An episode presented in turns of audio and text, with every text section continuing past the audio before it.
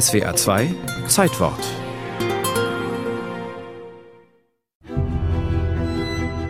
Deutschland Anfang der 1930er Jahre.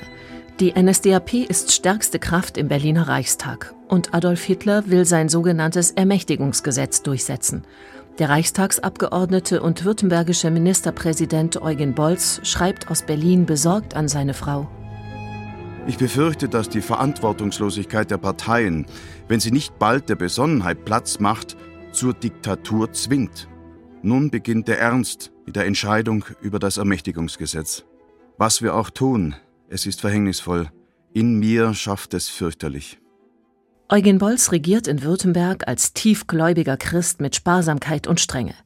Württemberg ist als einziges Land der Republik praktisch schuldenfrei und politisch stabil, denn Bolz bekämpft rigoros alle Störenfriede.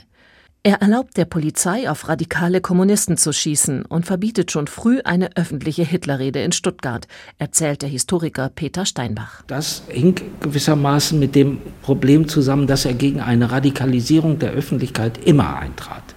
Und Hitler peitschte die Bevölkerung mit seinen Reden. Hitlers Rede wird stattdessen über Radio ausgestrahlt.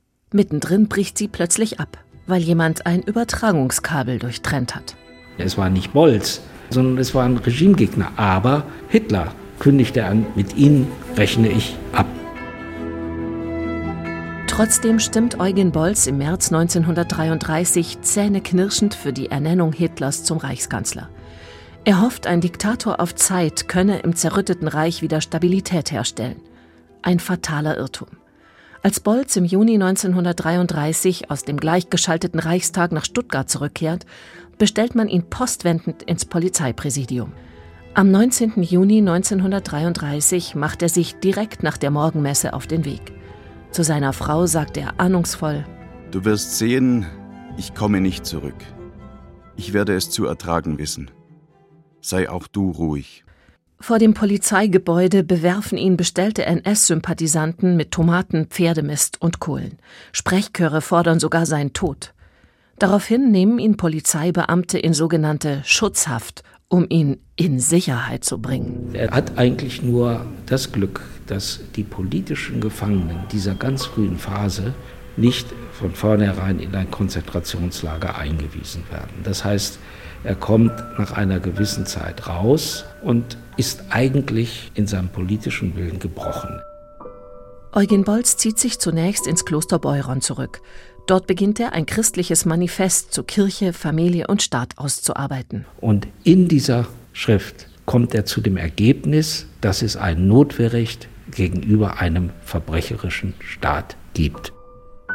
1942 schließt sich Eugen Bolz dem Widerstand um Karl Friedrich Gördeler und Klaus von Stauffenberg an. Einen Mord an Hitler lehnt er aus religiösen Gründen ab, aber er erklärt sich bereit, einen Ministerposten in einer neuen Regierung zu übernehmen. Diese Gradlinigkeit dieses Lebens angesichts der Verbogenheit, der Verlogenheit der Gesellschaft, das macht ihn bedeutsam. Als der Umsturzversuch am 20. Juli 1944 scheitert, wird auch Eugen Bolz als Mittäter stundenlang vernommen, gefoltert und gequält.